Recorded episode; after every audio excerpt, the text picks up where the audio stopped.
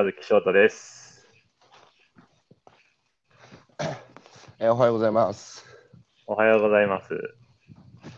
えー、と、えー今日は8月の、え、8月もう本当9月の9月 ,9 月の6日、5日？です。あ、よ5日。本当バカじゃねえかな、俺。9月の5日、えー日曜日ですね。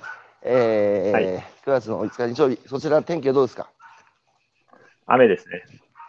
雨、こちらも雨ではい、すが、宮城県ですね。えー宮城県雨です。宮城県、えーはい。東京砂漠も東京東京砂漠も雨降ってますが、えーはい今朝のゲストは、えーこれ合同会社株式会社ですか？そうですね。今、合同会社です。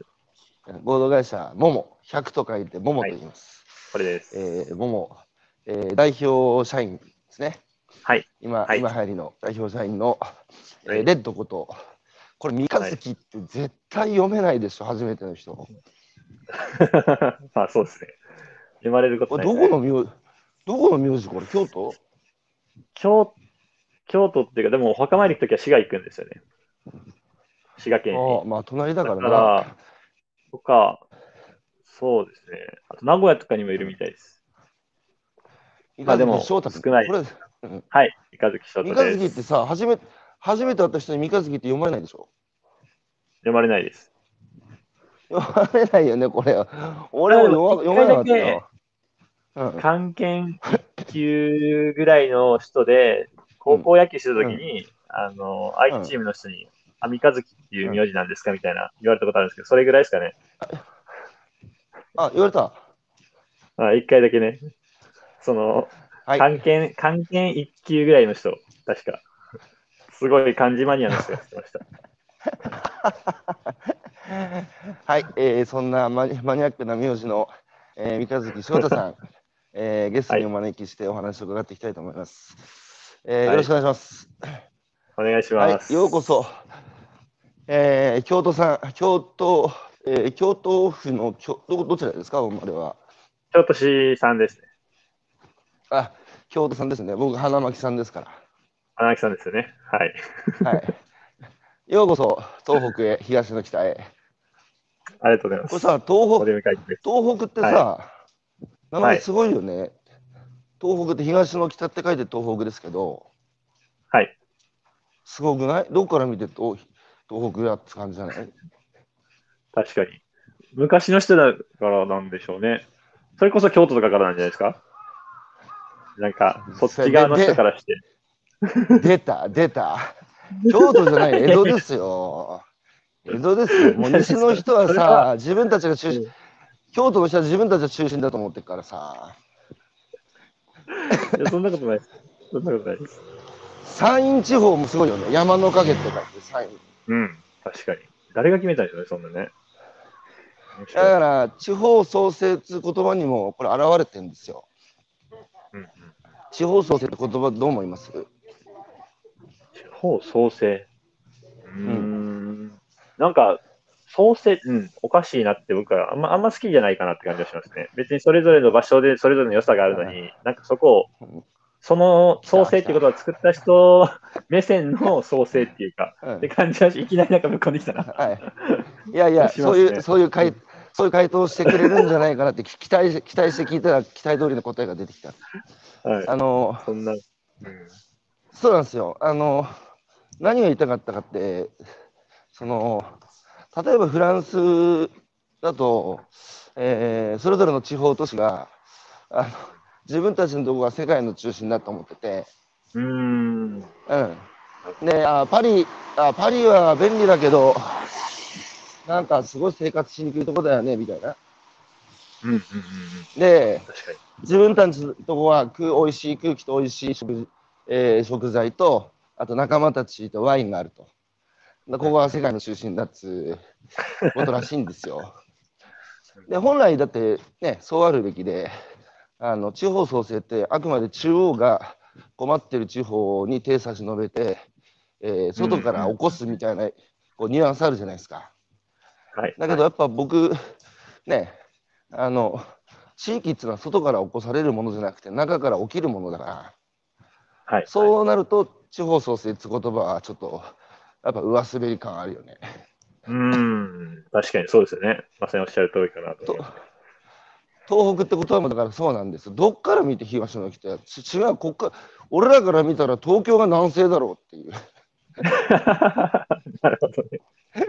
いや、でも面白いなと思うのは、その東、なんか前も仲間と話してたんですけど、東北地方って結構あの、名前、県の名前が面白いなと思ってて、結構全部自然の名前がついてるじゃないですか。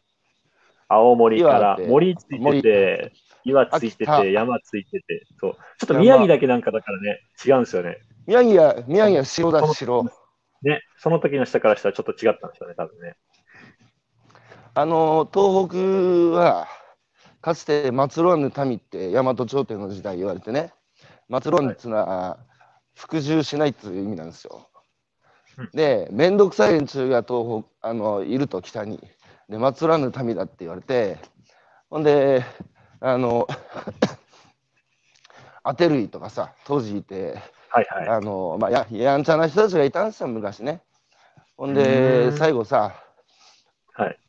最後、せ征伐されたけど、あの、それ以外にも、奥州藤原氏だとか、あるいは、あの、豊臣秀吉に最後喧嘩打った久野辺正実っていうのは、岩手の久野辺にいたあの、豪族だけど、昔は元気だったんですよ。うんところがやっぱ、あの、戊辰戦争でさ、負けて、ほんで、その後、やっぱり、負け続けの歴史なので、おとなしくなっちゃいました、随分ね。で、一回ね、サントリーの会長が熊荘発言っていうのをして、あの、はい野蛮な連中だみたいなニュアンスなんですけど、東北人はその時怒ってね、サントリーの商品の不買運動やったんですよ。へえ。だからね、DNA にはそういうのはああるんですけど、そんな東北にようこそですが、えーこの桃ってね、あの100って書いて、桃、はいあの、まあ僕はすぐにピンときましたけど、あの桃のホームページ見て、コンセプトを見て、はい。まあお金にフォーカスしてたしてたからね、お金っていうのはあくまで僕らが豊かに生きていくための手段だったのに、いつの間にか目的化してしまって、人間が金の奴隷になってるっていう、その社会への違和感から、まあ、自分たちであまりお金を介在させないね、えーまさにベーシックインインフラっていうのは俺初めて聞いたけど、ベーシックインフラを自分たちで構築するために、一人一人がオールラウンダー、いろんなことできる人間になるっつうコンセプトを見て、ああ、これはミハイル・エンデだなってすぐピンときましたけど、あの、翔太、翔太、翔太君はさ、もともとさ、はい京都でさ、はい生まれ育ってさ、はい。あの、高校出た後すぐさ、交通局に入った。そうです。それ鉄道好きだったの？いや、全然そんなことないですよ。なんか周りが、あの、普通うんに、当たり前に大学に行くって感じだったんですけど、別に勉強も好きじゃないし、その目的がなくて別に行かなくてもいいなと思って。で、そでそれだったら、はい。うんで、そこがまずさな何年生まれだっけ？何年生まれだっけ？1992年ですね。?1912 ってことは今いくつ？今20、誕生日過ぎたら29になりましたね。20あ、まだ29。いや、そっからさ、翔太君、やっぱ、え偉いっつうか、やっぱすごくて、普通さ、今、日本で生まれ育ったらさ、一応義務教育課程で国が定めてるのは中学までなんだよ。そっから高校から先は任意じゃないですか。はい。だけど、なぜ高校に行くのか、大学に行くのかを自らに問うことなく、まあ、みんなが行くから俺も行くっていう選択を、まあ、ほぼするわけじゃないですか、自動的に。考えずにねそ。ね。うんうんその結果、まあ、みんなが就職活動がするから俺もする。で、みんなが大企業を目指すから俺も目指すって言って、社が出てるわけですよ。うんで、今、先進国で、自分のやってる仕事に生きがいやりがい感じますかってアンケートすると、入って答える人が一番少ない国が日本なんですよ。えー、つまり、やりたくもないのに、まあ、しょうがねえなって朝起きて、で、会社に行ってさ、満員電車に乗って、で、早く5時になんねえかなっていうような働き方して、えーそういう無意に毎日を過ごしている。つまり、自分の人生の舵を人に委ねてるっていう人が多いんですよ。そういう社会の中でさ、あなた、なんでさ、大学入るとき、いや、みんな行くけど、俺別に目的ねえし、やりたいこともないから、行かないって選択できたの？周りみんな行ってるでしょ、大学。9割ぐらい焼きましたね。多分。全然行ってない人が少なかったな、確かに。なんでその選択できたの？なんでやろういや、それなら自分で働いて、社会先に出た方がなんか学べること多いかなと思ったんですかね、多分。うん。俺うん、で、でまあ、実際それが良かったなって感じはしますね。そうでしょう。そうでしょう。だ大大学入ってたらパ、あの、ね、今の人生ないでしょ。あない僕の場合はないなと思います。その入ることによっていいなっていう人がもちろんいっぱいいると思うんですけど、なんか僕はそれに行ったおかげで自分でそこの時に働いて稼いだお金で留学も行きましたし、なんかその辺は良かったのかなと。そこが大事でさ、もちろんさ、大学に入ってさ、社会に出るのもさ、あの立派な選択肢だけど、そうじゃない選択肢があるっていうことが大事でさ、うんなんか今の社会、それしか大学出なきゃ終わってるみたいな感じあるじゃないですか。うんうんうんじゃなくて、翔太君みたいに、いや、むしろ高卒で俺、本当に良かったって心から言えるって、これやっぱね、素晴らしい選択せ 選択肢ですから。だって高卒ってさ、響き、やっぱ日本でさ、あ、高卒なんだみたいなさ、なんか胸張って言えないようなこう雰囲気あるじゃん。でも別に胸張れるでしょ。あんま、そうですね。あんま気にしてない。いいんだよ、それ。それでいいんだよ。関係ねえから。あなた、あなたの本質に最終学歴なんて。うん。昨日、この前さ、フランスの人に言われたんですよ。最終学歴聞いたら、そんなのなんだ俺に関係あるんだって言われて、えあ、し、すいません、みたいな。ー、それはなんかそれで面白いそ。れで、うん。いや、面白い、面白い、面白い、面白い、面白い。いや、だって人間だ、人間だけですよ、やっぱりその、やっぱ動植物の世界も世の中、世界にあるじゃないですか。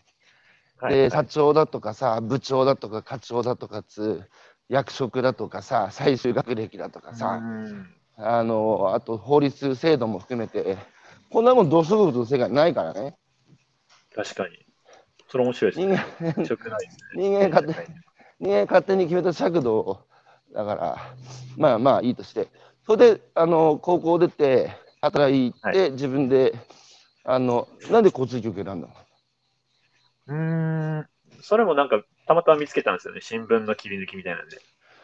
うんうんで、で、電車の運転手ってそうなかなか人生できることじゃないし、これでいいやと思って受けたら受かったんですよね。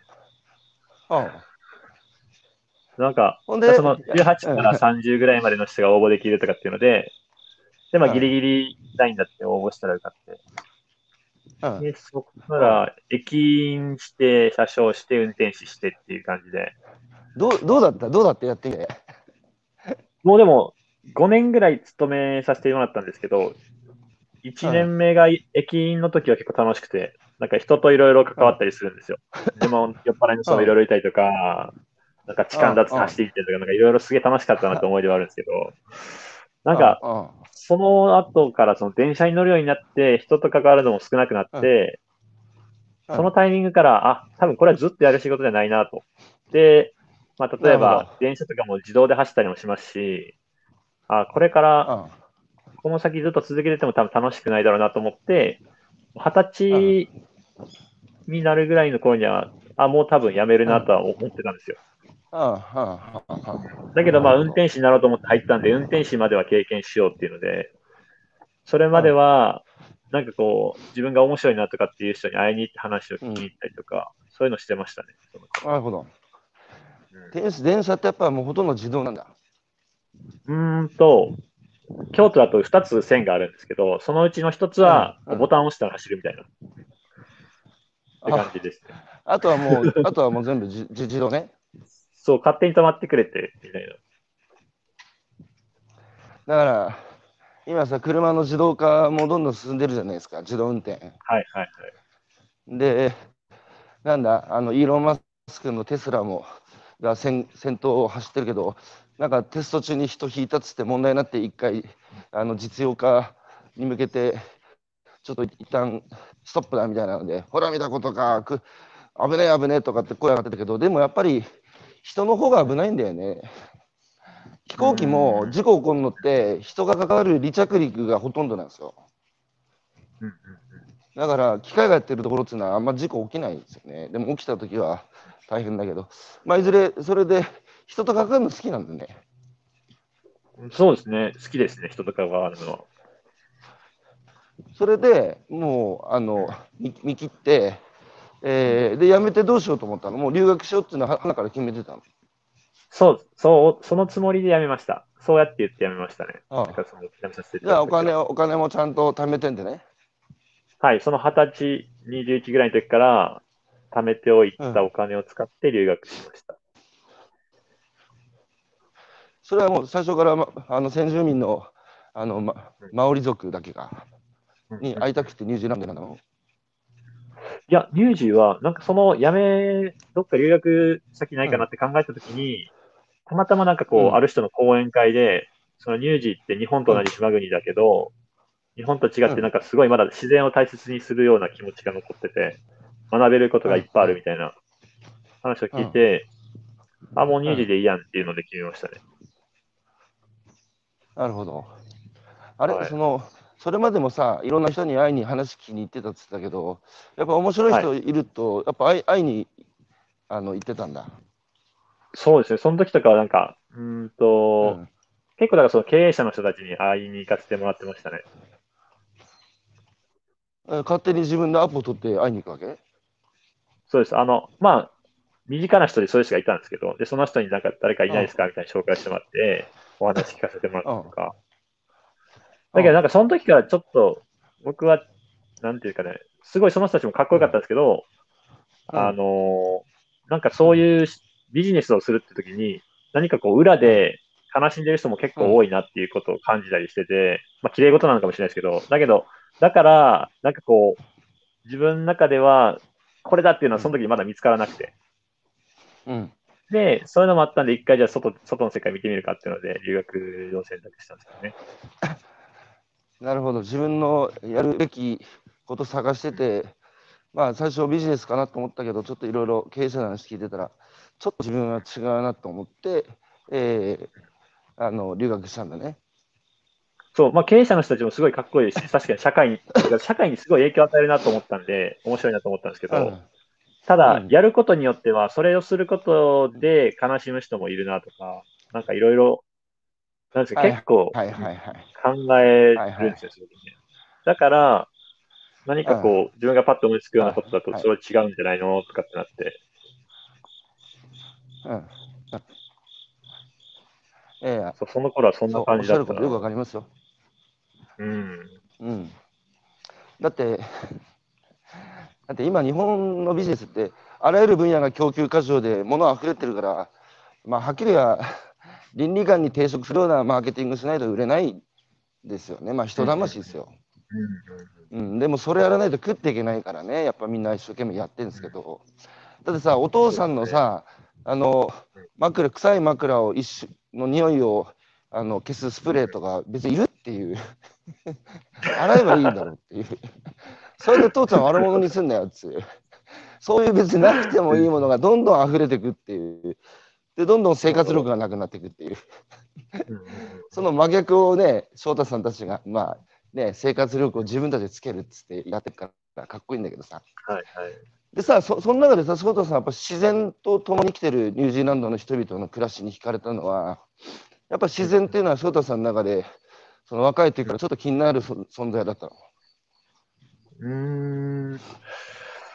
あそう言われるとそんなこともないかな。まあでも、ばあちゃん家が福井なんで、で、福井の田舎にはこう、夏とかによく帰ったりしてて、おう福井のどこ？で福井の三国っていうところですね。小浜の近く。みおお三国町、あの辺か。は東尋坊のあ近くです。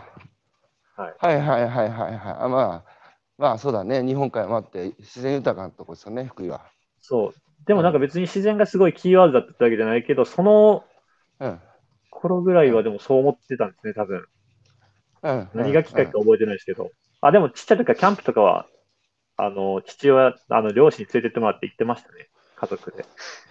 あじゃあ両親はキャンプ好きキャンプ好き。キャンプ、でも本当1年に1回とか。なんかこう、友達たちと楽しくワイワイしようよみたいなぐらいで、でも多分ね、すげえ虫とか嫌いやったの、多分。うん、そんなに。いやいや、でも、いやいや、でも正直、正直で、正直ですね。で、まあ、なんとなくじゃあ、その入試選んで、入試に行った。で、はい留学してて、で、はいあの、ウーフっていうのは留学期間中に、あの、ウーフ使って、あの、ヒッチハイクしながらニュージーランド回ってたってことですか、そうです、そうです。ああ。え、で、どうだった？先住民のマオリ族だっけが。はい、マオリ。マオリの人ど、たちは、どんな、うん。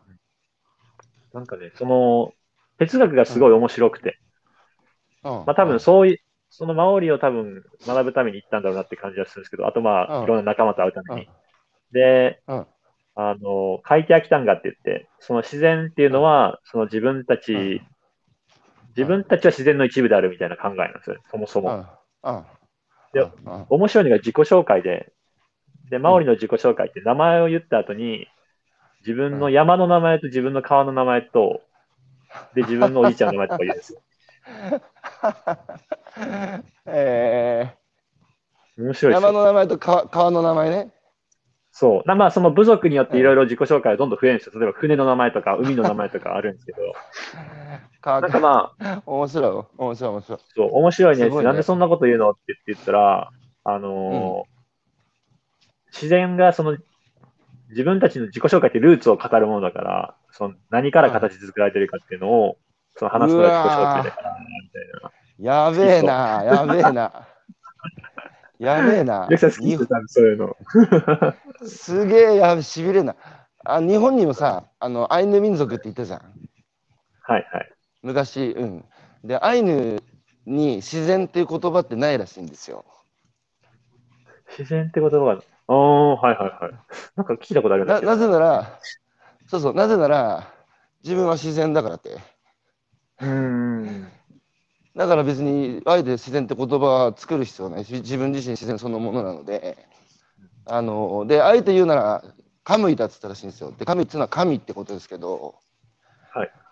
だから僕らは今、自然と人間を切り分けてさ、僕らはうん人間は人間、自然は自然って切り分けてるけど、そのアイヌの人も、マオリの人も、そこは切り分けてないって不可分だってことですよね。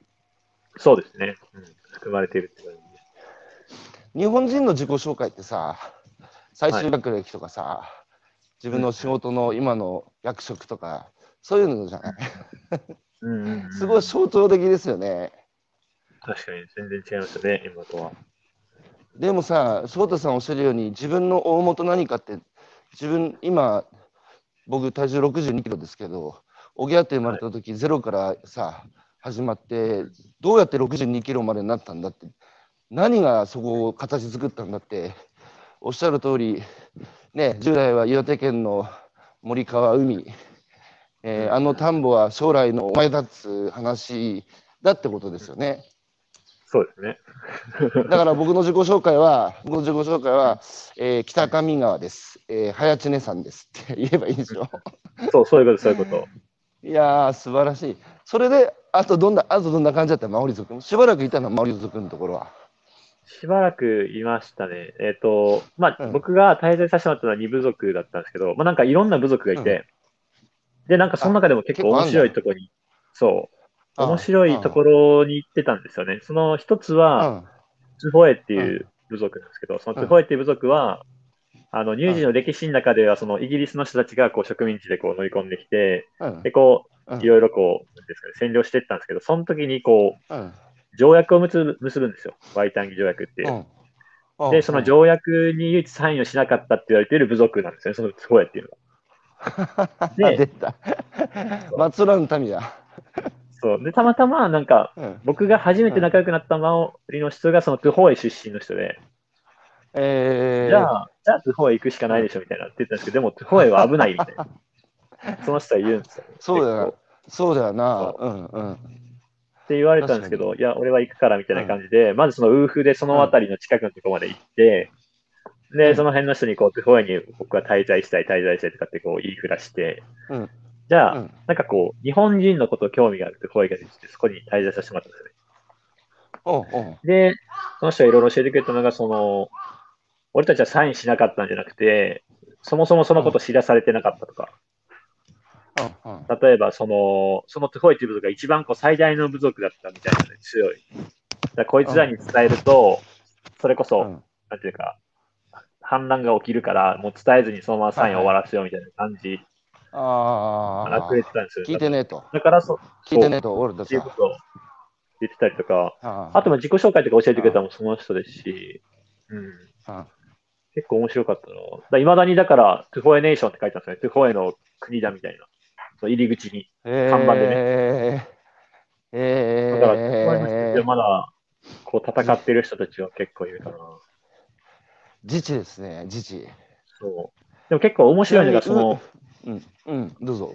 トゥフォエはトゥフォエで、もう一個行ったのはパリハカっていうところなんですけど、でパリハカってところは、その占領があった時に、非暴力不服で抵抗してるんですよ。あなんかこう、占領してきても、こう、何も言わずに、ただこう捕まえられて、連れ去られて、逮捕されてみたいな、っていう、ずっと繰り返して、で、最終的には、まあ、あのー一回途切れたように思うんですけど、ずっと続けてる人たちがいて、で、今でもパリハカっていうところが存在するんですよね。でも今、えー。実際に数年前に政府が正式にこう、うん。謝罪をして、パリアカに対してこう賠償金とかを払って、パリアカ村が進みたい方向にこう今進めそうになってるみたいな。えー、なんかその戦ってるとこへと、その今和解してるパリハカ対比でも結構面白いなとか。で、実際にその、インドのガンジーも、パリハカの非暴力服従から結構影響を受けてるらしくて。それがあガンジーが1818そう。そうか、ガンジーが後なんだ。そう、1818年ぐらいなんで、確かパリハカが。で、ガンジーが留学したときに、そのイギリスの、イギリスに留学したときにそのイギリスの歴史みたいなところで多分パリアカの話を見たのかわからないですけど、っうん。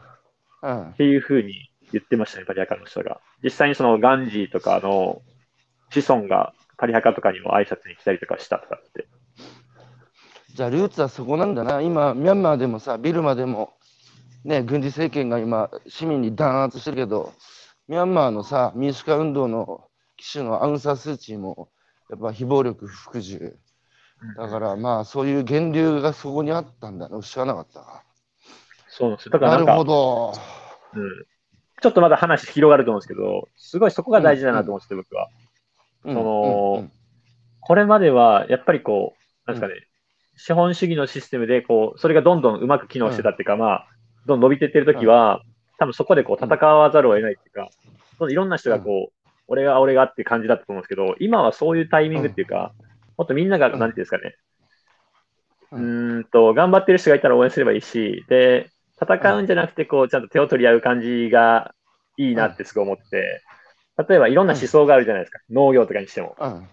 でも、うん。それも、俺はこういう農法だからこっちはダメだとかもそうですし、そういうのがすごいもったいないなって感じるんですよ。だからそれ、そういうものの根底は多分僕はパリハガで結構学んだのかなって。それは異質な世界に対するか 寛容さっつうかその、どっちが正しいかっつうのを競い合うんじゃなくていや俺はこうだけどおお前そうかとうん、うん。言ってそのお互いに足りないものを補い合うようなそういう感じですか？そうです、そうです、そうです。えそれもさそこで学んだっつうけどそういう感じなわけ？そのマオリの人たちの考え方も。あ、そうですね。あのーなんか言ってたので、すごい印象に残ってるのは、その、ベスト・オブ・ボス・ワールズって言って、なんていうんですかね、その、別に先住民だから先住民だけの文化を大事に、もちろん大事にはされてるんですけど、だけじゃなくて、うんその現代社会のこういろんなテクノロジーとかもどんどん取り入れて、あのーより環境にも優しい暮らしとか、で便利な暮らしっていうのも必要なものは取り入れるみたいな。うんだからそっちを全部悪にするとかじゃなくて、で、あーその自分たちの未来のための生活を作ろうもそうですし、そもそもなんていうんですかね、最終的に政府と和解してるのも多分そういう体制があったからなんだと思うんですよね。なるほど。だからまあ A か B かっていう二元論じゃなくて A でも B でもあるっていうその間をどこに取るかっていう、まあ、中庸ですよね。ああ、いいですね、中央そう。であの、そういう考え方に影響を受け、だから翔太さんの人生にとって、そのニュージーランド行きっていうのは、まずマオリでそういう価値観をさ、学んで、大きなやっぱり人生のその羅羅針盤じゃないけど、大きな価値観を得て、あともう一つは仲間ですよね。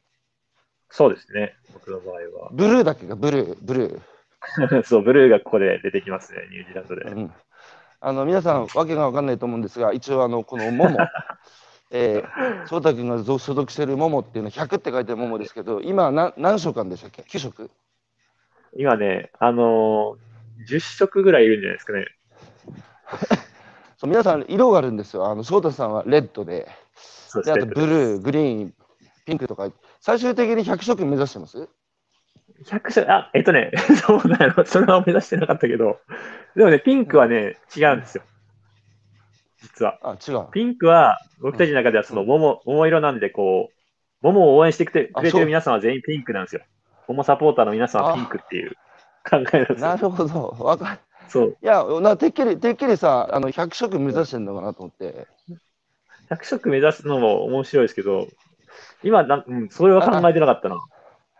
あのさ、電通って会社あるじゃん。はいはいはい。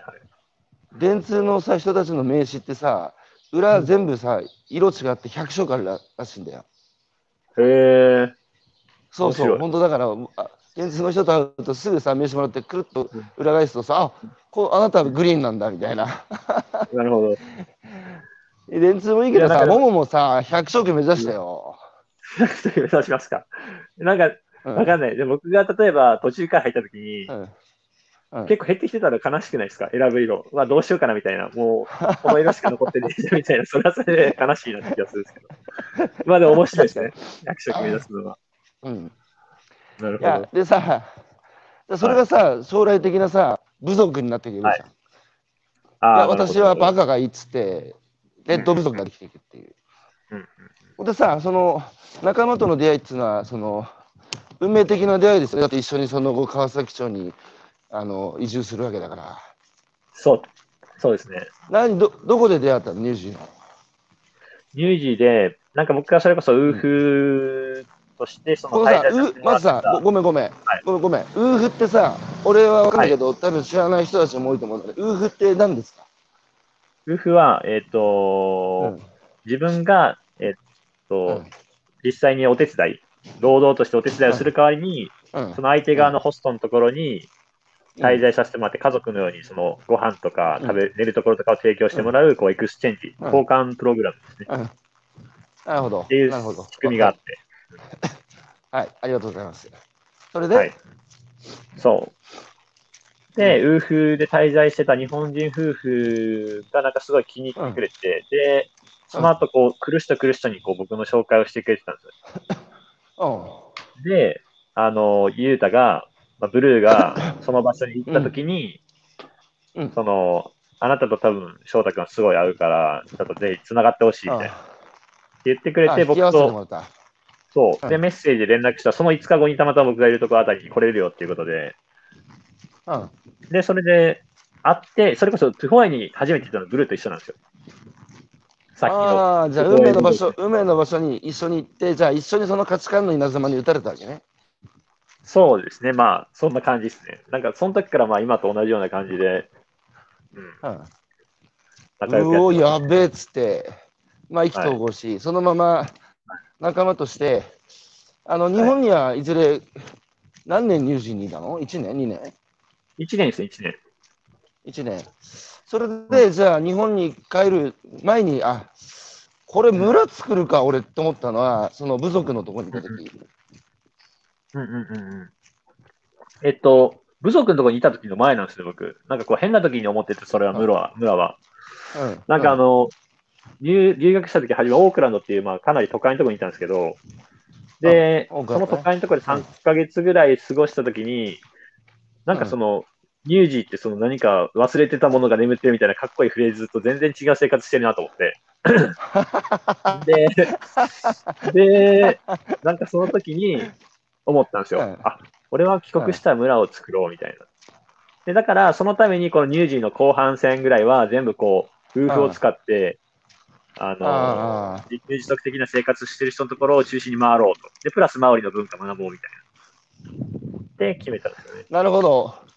その、げ今の社会が失ったものを、その、あの、自分たちで大事にして生きてるみたいなことを言ってる、言ってたのに行ってみたら東京とあんまか、京都とあんま変わんねえじゃないかっていう暮らしをオークランドの人たちはしてた。そうだ、僕がそういう感じだったんですよ。初めだから英語を学ぼうっていうので、オークランド行ったんで、うん。うん。で、それが大体4ヶ月ぐらいだったんですよね。うん。そう。で、その時にそういうふうに感じて、じゃあ帰国したらそういう場所を作ろうと。だから、つうか、そういうこと、っていうことは、それを求めてたってことだよね、翔太君が。多分そう、そうですよね。そういうふうに思ってたんですよね、心のどっかで。そう、面白いね。まあでもそれってさ、その経営者の話聞いてたら、まあね、確かにかっこいいけど、でも結局ビジネスで泣いてる人もいるじゃないかと。だ嫌なんだね、その誰かの犠牲の上、誰かの犠牲の上に成り立つ自分の幸せとかっていうのは、まっぴらごめんっていうことでしょ。うーん、そう、そうなんでしょうね、多分、価値観的には。だから、だから今のビジネスも全部ね、資本主義に成り立ってるから、だからそうじゃないその世界にやっぱか多分関心あったんだろうな。で、ニュージーもちょっとそれっぽいなと思って行ってみたら、オークランドはあんま変わんねえじゃねえかっつうので、だったら自分でそういうところを作っちまえばいいって、でそのお手本みたいな部族を見て回ってきた。そうですね。ちなみにさ、翔太君の親って何やってんの？親は自営業ですね。あ、自営業やってん。はい。京都で運送、あの、か、両親二人で運送をしてますね。あの、仏壇とか仏具とか、そういうの。ああ、翔太君さ、兄弟いるの？兄弟、兄と弟がいます。あ、真ん中？はい。男三兄弟の真ん中。僕三兄弟の真ん中ですね。自分が一番真ん中。上と、上と下は普通に社会人やってますか？資本主義社会で。そうですね。兄と弟は働いてます、京都で。あのそれでい,、はいい、よいよ帰国するってなってさ、なんで宮城県の川崎に来ることになったっけ？それは、柴田郡。もう完全にユータの影響ですかね。そのブルーの影響で。うん。うん。うん。うんその帰国して、で、うんそのパリハカで、まあ、イベントをしたんですよ。まあ、そのパリハカのすぐ近くのうん。山で。うん。なんかまあ、すごい短く話すと、なんか僕、ニュージーランドですごいいろんな人の夢を聞いてたんですよ。うん。でうん、でその夢が叶うようにっていうので、その、タラナキ山っていう富士山そっくりの山頂に届け、持って行って、みんなの夢を。ほうで、叶いますようにってこうお祈りしましょうっていう。まあ日本でそういうイベントを富士山でしてる仲間がいたんで、その仲間に僕がニュージーに行く前にその夢を聞くためのう版紙があるんですけど、その紙を100枚ぐらい渡されて、これタラナキ山でしたいんだとか頼まれたんで、あ、面白そうだしやるよみたいな。うん。っていう関係でこういろんな人に夢を聞いてて、その夢をタラナキ山の山頂に持っていこうと。でも、その時にそのタラナキ山のことを自分の山だって言ってる人がいるなと思って、パリハカには挨拶に行こうと思ったんですよ。なるほど。ちゃなるほど。はいなるほど。なでるほ、どパリハカで、うんその、結うん局そのパリハカの人たちの出会いがすごい大きかったんですけど、で、うん言ったんですよ。僕たちはこれを持って山に登りたいんだけど、いいかみたいな。って感じで言ったら、うん。あの、うんすごい応援するけど、村のみんなの同意が必要だから、みたいな。でも、その、山って私たちからしたら神様だから、その山頂に登るっていうのはありえないけど、うん。でもお祈りをするための場所だから、あなたたちの活動を応援するよっていうのがあったんで、すごいこう、応援してくれてて。いやー、素晴らしいですね。村山に登るのにさ、そうか、ご挨拶に行った村人の同意が必要だと。だけど、その、その翔太君の山に登る動機がね、あの、はいそれならばってことでお許しを得たそうそう。そうそう。はい。すごい、世界がまだ残ってるもんだね、世界にはね。そう。で、なんかまあ、すごい感動して、まず結局、山登った時もすごい晴れてて、で、帰ってきて、うんで、無事に、うん。あのー下ってきたよみたいな。でもその時にも、うん。その村からすごい山綺麗に見えるんですけど、今日の空はすごい美しかったよみたいな感じで言われて、うん。うん。で、でもあなたたちの伝えはこのイベントだけで終わるんじゃなくて、まだこれからも続けたいって言ってくれたんで、うん。じゃあ、あの、日本のこういう文化に触れてほしい仲間たちを連れてまた帰ってくるよっていうので、それからパリハカ里帰りツアーっていうのをしばらくやってるんですよ、毎年のように。去年とかはね、まあ、コロナとかできてないですけど。で、里帰りツアーを帰国したのが2月なんですけど、そこから半年後の8月ぐらいまでは、ユータは、僕よりもユータ長かったんです、ニュージーに滞在するのが。はいはいはい。だから、あの、ユータは現地で動いて、僕は日本の方で人集めしてみたいな感じで、うん。ツアーを企画するとかでずっと一緒やったんで、うん。で、その頃には僕は、おばあちゃんのいる福井で村作ろうと思ってたんですよ。うん。だけど、ばあちゃんは、なんかこう、田舎なんてそんなんみたいな感じの考えがまだあって、はい。はいはいはい。あなたこんなとこ来て何すんのっていう。で わかるわかる。わかるよ。僕僕からしたらなんかこう、来たらばあちゃん喜ぶなら仲良かったんで、喜ぶならって感じなんですけど、すごい喧嘩してたんで、なんかそれだったら別にここでやらなくてもよくないみたいなって思ってて、そのばあちゃんも楽しくないなら、ばあちゃん、ばあちゃん喜んでくれると思ったら、もう何いい若いのがこんな田舎に来て村作るだなんて、みたいな。そう。村作るってもう村あるじゃんっていう。はいうんで、あじゃあまあ、ちょっと一旦ちょっと落ち着こうと。で、まあ、パリアカのツアーのためにいろいろ動いてて、うんで、うんツアー行った時ぐらいにユータと、ユータはその2ヶ月ぐらいに川崎に行くっていうのは決めてたんで、うん前からずっと川崎町っていうキーワードは、ユータの中にあったんですよ、そのブルーの中には。でうんうんブルーはさ、ブルー出身どこ、はいブルーは静岡です。静岡。はい。なるほど。ちなみにグリーンはどこ？グリーンは青森です。グリーン青森？青森。なんで青もなんで青森なのにグリーンなんでブルーにしろっつう そうなんですか。あ青だから。の。いやいや、青だか青だ。うんでもなんか、それぞれがただ好きな色なんですよね。なんかずっと。なるほど。で、まあ、ブルーはさ、またちょっとここにおお招きして、ブルーの話も聞こうと思うんだけど、まあ、ブルーが、はいまあ、宮城の川崎だというので、はいはいよし、じゃあ俺もブルーと一緒にその宮城の川崎とやらに行って、そこはいで新しい村を作るとなった。まあそうですね。それまでさ、東北で来たことあった？一回だけヒッチハイクで来たことあって、うん。仙台までですけど。うん、そなんか二十歳、21ぐらいの時に、なんか面白いことしたいなっつって、でやってましたね。うんでも大体学生やと思われるじゃないですか。でも働いてますって言ったらね、すごい違和感ありましたけど。それでさ、川崎町にいつ移住したんですか？2017年の10月ぐらいに、まずは、とりあえず、留学した時のでっかいリュックだけ持ってきたんですよね。おうおうで、あの川崎町で何やるか、もう、地域おこし協力隊も決めてきたの、それとも何も決めないできたの？決めないでいましたね。何もき何も決めないで、とりあえず、あの、リュック一つで来たわけね。そうですね、なんかハローワークとか見てましたもんね、なんかいろいろ。どうすっかなみたいな。で、森林組合入るかなとか、なんかいろいろ考えてましたもん、その時は。それでさ、川崎町ってどんなとこ？川崎は、その仙台市と山形市に挟まれてて、で、森林率80%ぐらいで、川がすごい多いんですよ。まあ、名前の通り。で、水資源も豊富で、でもその仙台とか山形も、大体車で45分とかぐらいで行けるんで、うんうん都市に近い田舎なんですよね。すごい便利便性が高い,、はいはい車があれば、はいはい。うん。っていう街ですね。で、温泉もあって。ら逆に、逆に都市に近い田舎だから、都市に飲み込まれて人が流出し、まあ、ご多分に漏れず過疎高齢化が進んでる地域ですか？そうですね。これから進みますね。そこでさ、地域おこし協力隊つうそのポジション見つけて、なって何年やってたの？地域おこし協力隊。あれ何年？任期？私3年してました。3年が任期ですね。で、3年さ、あの、もうそこで村作るってだって決めたんですよ、その時？はいはい。ブルーもだから村作るって聞いたの？その初めから言ってましたね。うんうん。で、村作るっていうのはさ、そもそもだってそこの川崎だって村みたいなもんだろうけど、あの、まあ、エコビリッジっていうんだっけ、はいその、そうですね。ベーシックインカムを、だから常につまり自分たちで全部やるってことだよね、基本的に。基本的に、そうですね。ただ、なんかこう、うん。すべてが全全部が全部自給自足ってすごい大変じゃないですか。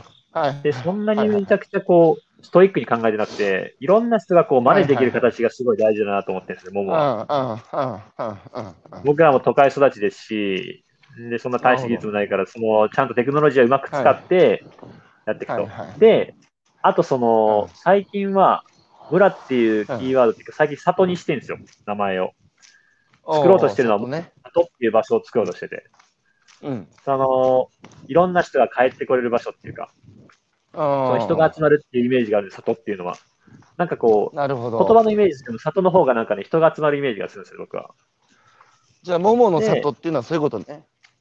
そう、桃の里構想を今ね、仲間たちと一緒にやってますね。うん。里。で、そこのさ、みんなが帰ってこれる場所っていうのは、必ずしも住んでなくてもいいわけ、そう、そういう感じでも考えてます。まずは住んでる中心メンバーはもちろんいるんですけど、やっぱり、あのーそういう生活するなら、例えば、お米を作るとか、なんかいろいろ、絶対住んでないとできないことも多いんで、そういうのあるんですけど、例えば、うん。別の地域にも里ができれば、里同士でもこう、うまく連携ができそうじゃないですか。貿易ですよ、貿易。貿易。里貿易。うん。里貿易。で、あのーそこの里を、まあ自分のふるさとみたいにして、毎年夏休みに子供連れて、1ヶ月ぐらい遊びに来てもいいわけでしょ？あ、それ面白いですね。いいですね。うん。ああの、関係人口って言葉聞いたことあります？あります。そういう関係人口的な人もたくさん、だから出入りしてていいわけだよね。もちろん、もちろん。なんでみんなが帰ってこれる場所を作りたいと思ったの？あ、なんかそれは多分乳児の時の仲間とかも結構多くて来てくれるのが。で、その世界とか回ってる仲間たちも多いんですけど、そいつらはめちゃめちゃいいやつなんで、その、うんそういう仲間とかが日本に来た時に帰ってこれるといいなっていうのは多分、初めのきっかけか思いますね。ででさ、地域おこし協力隊をあの4年間やってて、はい、どはい。うでした、その、まあ、京都生まれの京都で京都さんじゃないですか。まあ、言ってみれば都会ですよね。で、うんそこからさ、たまにばあちゃんの福井に行くとはいえ、初めて田舎みたいなところに住んでみてさ、はい。あの、まあ、いろんなその課題をあの解決するっつって、地域おこし協力隊ってやってますけど、4年やってみてどうだった？田舎っつうのはどうですか、いや、僕はすごい良かったですね。全然嫌じゃなかったです。楽しかったです。すごい。なんかもう、だってやるって、やるって決めてることがあるんで、もうそれのための準備期間でもありますし、で、その名前のおかげでなんかすごいいろんな人が知ってくれて、で、うんまあ僕は知らないけど相手方が知ってる。もももそうですし、ももは結構川崎では知ってくれる人が多くなりましたね、おかげで。とか、うん。あとまあ川崎自体はすごいいい場所で、へえそう。で、川崎自体が、うん。その、もともと多分宿場町で人の出入りが多かったと思うんで、うん。その、そんなに排他的じゃないですよね。結構みんな、あの、応援してくれる人も多くて。そこ大事だよね。大事ですね、それは。で、すごい楽しかったなで、あの、ももっていうのはさ、いつつけたの？ももは川崎に来てすぐぐらいにあつけました。そんな早くに、そんな早くにつけたんだ。はい、そうです、そうです。どういう名前で活動しようかっていうのを喋ってて。なるほど。じゃあ、地域おこし協力隊として、えー役割を果たしながら、ももの活動ももしてたんだね。そうです、そうです。1年目に山買ったんで、あ、山買った。はい、はい。それでさ。あのーはいで、要はさ、ももをやるっていうビビジョンみたいなものを掲げて、活動を始めたら、ね、最初はレッドとブルーと2人だったんだろうけど、そのううんうち、いろんな人が、いや、俺も入る、俺も入るって言って、集まってきて、今、10人ぐらいになってる？そうですね。?10 人ぐらいになってる。うん、はい。その10人の人たちは移住者ですか？移住者ですね、みんな。うん。みんな移住者です。住者。移住者多い。川崎って移住者多いの？最近増えてきてるみたいですね。なんか、やっぱ立地もいいんで、じゃあ町も結構移住者大歓迎って感じ？そう、あの、今はすごい協力隊の時もそういうのを中心にやってほしいっていうお願いだったんで、その移住するためのサポートをしてくれみたいな。何やってたの？協力隊の時移住支援で。支援はその空き家バンクって言って、その空き家があって、で、それをこううまく仲介するとか、で、新しく空き家を見つけてきたりとか、で、移住したいって言ってる人の相談乗ったりとか、っていうのがまあ中心で、あとは、うん、うん。あとはその自分が企画したいことにはいはい。なるほど。あの、空き家バンクって、あの、まあ、はい岩手の方も、あまあ、全国的なんだけど、あんまうまく機能してないってよく聞くんだけど、それはい。なんでうまく機能してないのか、な自治体によると思うんですけど、例えば、その、うん。空き家として出てくる物件の空き家のレベルがちょっと高すぎるみたいな、あ。うん何十年も住んでなかったりするとボロボロじゃないですか。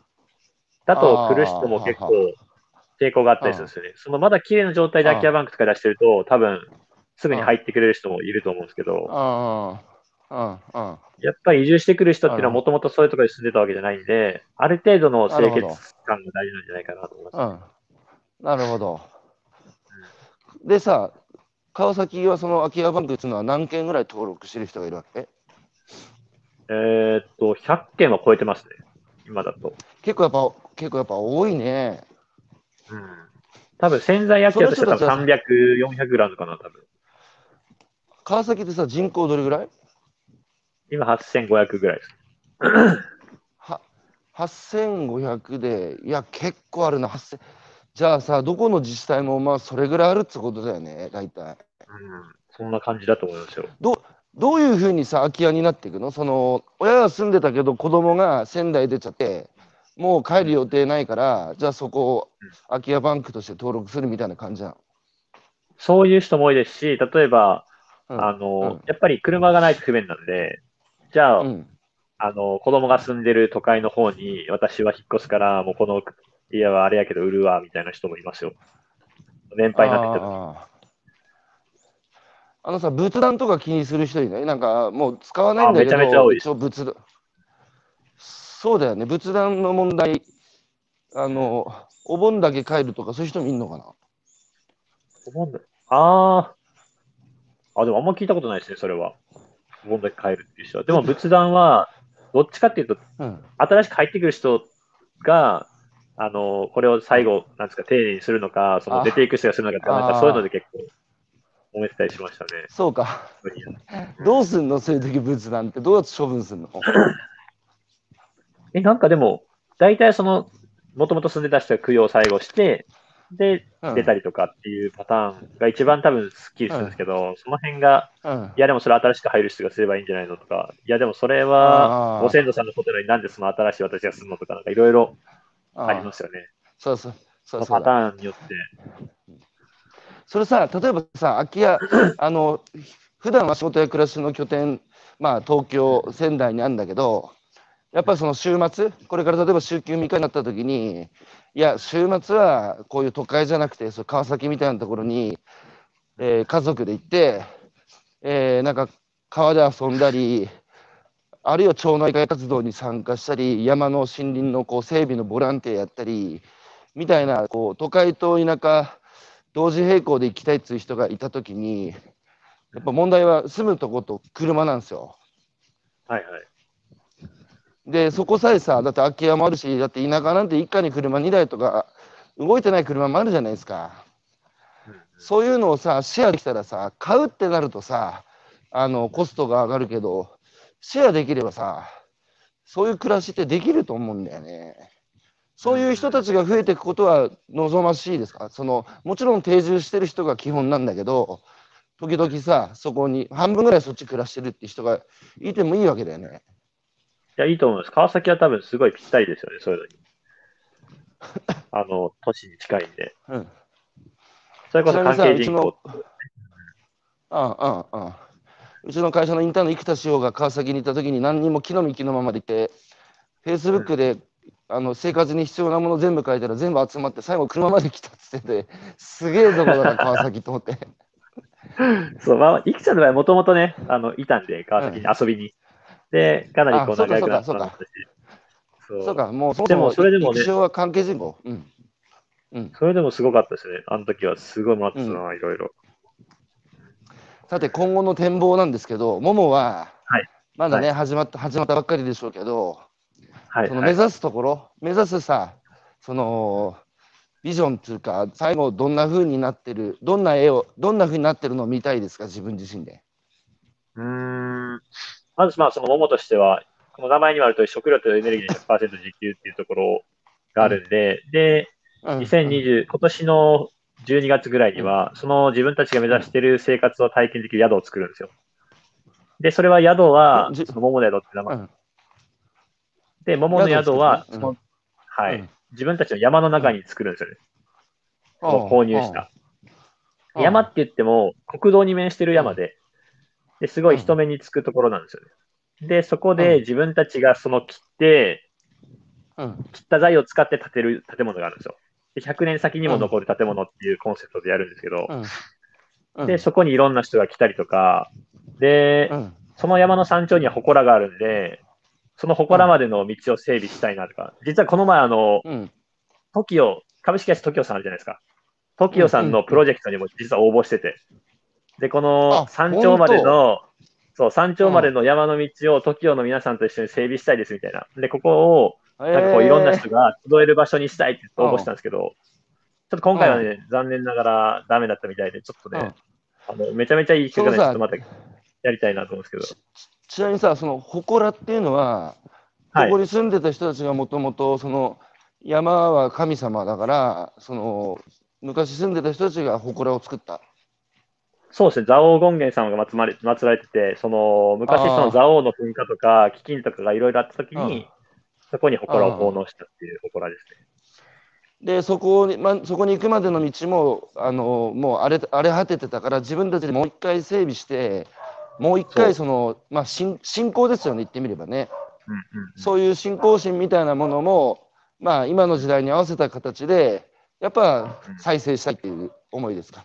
そうですね。とか、あとまあ、あの参道までの道は一応超有林なんですけど、そこを僕たちが借り受けて整備できるようになってるんで、道をちゃんと作れば、その地域の人がそこに散歩したりっていうので、で、まあ、それこそ登りながらラジオしてる人もいるかもしれないですけど、そう。ねそういう感じで、あの、人が集えるところにしたいなと。しかし、そうやって外から来た若い子がこうやって頑張ってる時にさ、もともと川崎にいた若い子もさ、もう出ちゃったんだろうけど、はいなん。か、え、何？そんな自分が住んでた、昔あんな田舎だっつって出てった川崎が、今、外から来た若い子が賑やかにやってて、楽しそうにやってるって聞いて、U ターンしたり、まあ、私もじゃあ帰帰るとかって、こう出てくるかもね。あ、そうですね。そうなると、また楽しくなりますね。なんかその人たちの力があるとまた全然違う方にそうだよ。ね。ちなみにさ、地元に残ってる若い人もいるわけじゃないですか。はいはい。その人たちともなんかうまく、うまいことやってんですか？それともちょっとあそこはすごいまだこいい人がいっぱいいますよ。なんかいろいろ助けてもらってます。う、じゃあなんか神楽保存外会とかにも入ってえて、神楽の、神楽の保存会。神楽、あ、お神楽があるんだ、あの川崎には。はそう。で、その保存会とかの関わってるちょっと上の世代の方とかもすごいお世話になってますし、いろいろいますね。神楽もさ、神楽もさ、やっぱり担い手不足だと思うんだけど、それもさ、あの、手伝っていいわけ？はい。神楽もさ、あの、多分担い手がいないから保存会っていうのができてると思うんだけど、そういうのもさ、はいあの、外から来た若い人がさ、担い手にこの先になってったりすることもあるのかもしれないね。そうですね。なんか全然すごいウェルカムで受け入れてくれたんで。で、で、で、そのビジョンなんだけど、もうワクワクしながら聞いてるんですが、まあそういう形で、自分たちの住んでるところを、まあだから自治ですよね。自分たちで楽しく生きれる場所を自分たちの手で作るってことだよね。そうですね。だその山の方では授業をやって、里の方ではその自分たちが実践すると。で、その食べるものっていうのはまずお米は絶対作ろうと。で、お米と、うん。で、その薪がその燃料になるんで、うんやっぱエネルギーと使われている部分の半分が熱として使われているなら、その薪を使って熱の部分を実給できるようにしようっていうので、そう。で、その薪作りと米作りをちゃんと備えたうん桃の里っていうのをちゃんとシステムとして構築していって、仲間たちと。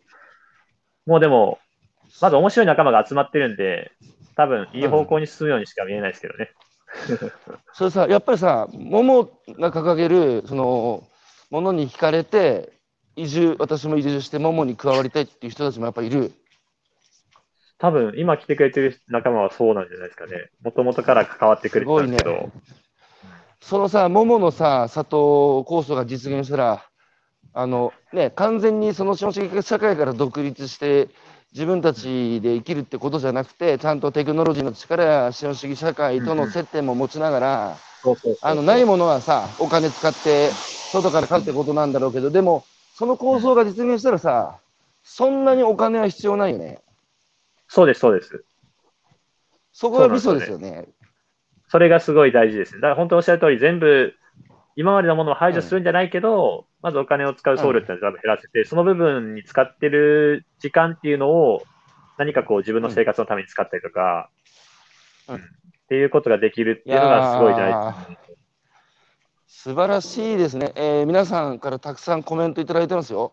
えー、お君島みのりさん。えー君島さんは、えー栃木であこんなかったです。原木しいたけやってる生産者さんのお嫁さんですけど、えーすごく面白いお話でした。えー肩肘張らずに新しい価値観を実践されている感じが新鮮でした。はい若い子たちにも知ってほしいなと思ったので、子供にも見せますだって、おーちょっと嬉しいね。ありがとうございます。えー今、矢島今コメント欄哲郎さんに来ました。うん、あ、そうですか。矢島哲郎さん、自治体、住民の支援が成功の鍵です。えももさんがうまくいってるのは、ご本人と周りの協力がマッチしたんですかね。えー川崎町町、丸森町と近いです。えー都市部出身が多い地域おこし協力隊、自治体も住民も期待しています。長谷川さん、空き家問題の一番は、市場性のある空き家が市場に出てこないことだと思っています。まあ、だからつまりさっきの話ですよね。そうですね。えー、あ、いくしよう。えー、茂木さん、自分も収納時に空き家バンクを探して、えー現在の住まいを見つけましたが、家の修繕に100万以上、長野市の助成金で3分には負担してくれました。えー倉庫の家財道具の片付けに30万かかりました。住まなくなった家には、前の居住者の家財道具がそのまま残っているので、その問題をクリアしないと大変。そうか。空っぽにするわけじゃねえんだもんな。うん。蔵王も120件ぐらいあるみたいです。えー役場調べで。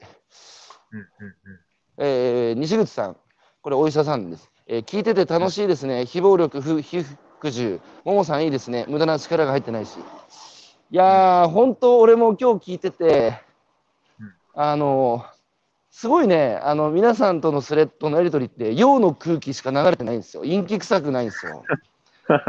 すごい明るくねて、しかもなんか、本当肩肘張ってないところが、なんかこうあるべきだとかさ、そういう感じもなくて、すごいいい空気なんですよね。だから僕、本当にね、あの、行く人もいるからじゃないけど、行ってみたいと思ってるので、あの、いつかはいコロナが収まったら行ってみようと思いますし、はい。あと、ぜひね、あの、そこで、そういう暮らしが実現できたら、ね、他でもやりたいっつうところがね、出てくるだろうし、あの、そうですよね。やっぱりさ、うん、あのい今の社会が行き詰まってるのは間違いないので、その社会にさ、中指立ててもしょうがないし、文句言っても変わらないので、まあ、作っちまった方が早いだろうからさ、あのねひ、なんか、うん。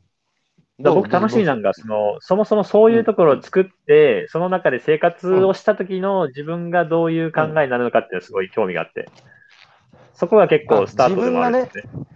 はい、なるほど。じゃあ生活をちゃんとあ実現できたら、うん。次どんなことしたいと思うのかなみたいな。っていうのは、しかしすごい楽しみなんです。しかしさ、人生楽しんで生きてますね。おかげさまで、ありがとうございます。なんかさ、あの、今までの社会ってさ、あの、都市部は、すごい平たく言うと、うんその、働いて稼いだお金で生活を買う。だからつまり、仕事はしてるけど生活してないっていう。で、生活のさ、基本はさ、まあ、生きるために必要なものは食べ物だから、で、その、まあ、食べ物をはじめ、まあ、電気もそうですけど、えー自分たちが快適に豊かに楽しく生きていくために、必要なものを自らその作るっていうのは生活なんですよね。うんで、それをやっぱり放棄して、えー買うことにしたんですよ。ほとんどのものをね。うんそれがすなわち消費者ってことなんですけど、はいで。それはさ、貧しい時代はまだ、まだしも、ごまあ、合理的だったと思うんですけど、これだけさ、物が溢れて豊かになってしまうと、なんかさ、そう、なんか消費してるだけにあ飽き飽きてしまうっていうか、なんかせねだって、お金でさ、買って得られる刹那的な喜びもさ、悪くないけど、やっぱ同じことをさ、時間かけてさ、生み出す喜びって全然、生産する喜びで全然違うじゃないですか。いや、そうですよね。いや、だからびっくりするんですけど、その今、こんな感じでいろいろ進めてるじゃないですか、プロジェクト。だから、土日はまあ仲間たちと結構作業するんですけど、実際に京都にいた時の土日で遊ぶっていうのと、今のこの土日うんも、言ったらまあ、進めながらの遊んでるみたいなもんなんで、その、お金とかを使う量って全然違いますよね。もうそうですし、生産的な遊びしてるっていうか、でもさ、楽しいですよ、全然。楽しい、めちゃめちゃ楽しいですね。で、達成感もあるし。で得る、うん。いやいや、だから今の若い人たちって、こういう翔太さんみたいな人、すごい増えてるなと思ってて、うんうん最後にしますけど、あの、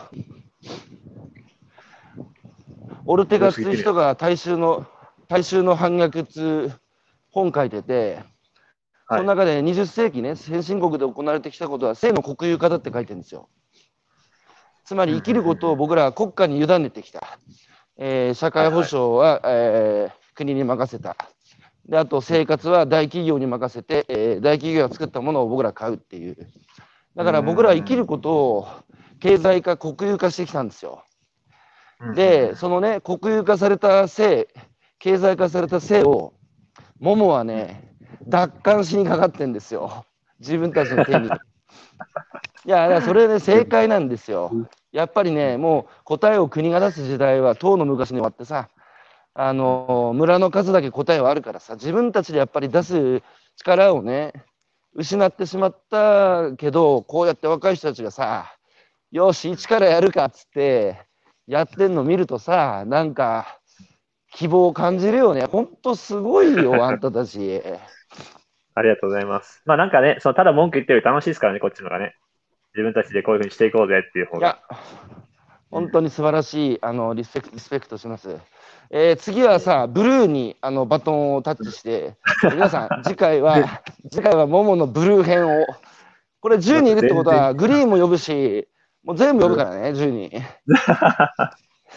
楽しそう、そうする、そうするとモモの解像度がさらに上がっていくからさ。ということで、やも、あの、本当遊びに来てください、また。うん、ひろゆきさん、待ってますよ。行きます。行くしね、あの、翔太さん、あなたね、本当にいい顔してるわ。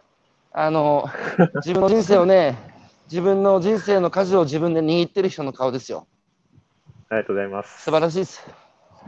ちなみにさ、ご結婚はまだしてないですか、あ、してます。今ね、8ヶ月の娘もいます。9ヶ月か。9ヶ月。おうそうか、嫁はどっからもらった、ニュージーランドで会ったんですけど、千葉県出身の日本人の方で。おうそれで一緒に来て、今、ももにいてそうです、子供生まれて。まあ、あ、のちなちなみに、あの、育志保が大ファンですね、そのうちの妻のことは。あ、本当？じゃあお、お嫁さんも結構行かれてる感じ？え、何ですか？もうおお嫁さんも結構じゃあ行かれてんだよね。行かれてんのかな？いや、まあすごい。いや行くしあの行かれて全全然違うタイプ。全然違うタイプですよ。でも、うんすごい。ちなみにさ、娘さんの名前なんてですけど、なん娘さんの名前なんて娘は、里に歩くって書いて、リホって言います。里に歩くでリーホ。うーん。はい。千里の道の一歩からですね。ああ。いやー、翔太さん、じゃあまだ29歳。ね。これから楽しみだな。ありがとうございます。はい。ということで、あのー皆さん、はいね、日本にはまだまだこういう人たちもいる。素晴らしいじゃないですか。ね。あの、翔太さんみたいな背中を子供たちに見せるのが一番の教育ですよ。ありがとうございます。いや、でもすごいコメントもなんかいっぱいくれて嬉しいですね。いやいや、もうそれだけやっぱ翔太さんたちのやってることが、なんつうか地に足ついててさ、やっぱ夢を感じる、希望を感じますよ。いや、嬉しいですね、僕。は、僕は地に足がついてない、あのふわふわ、あの、あの糸の切れた風船みたいにしてるからさ。ということで、必ず会いに行きますんで、翔太さんに。お待ちしてます。あはいりがとうございます。ということで、はい。ということで、日曜日の朝から皆さん、お聞きいただいてありがとうございました。えー今朝のゲストは、三重県川崎町で、ね、桃をやってる、えー三日月翔太さん、お話を伺ってきました。翔太さん、ありがとうございました。ありがとうございました。どうも。はい、皆さんも良い一日をお過ごしください。どうも。はーい。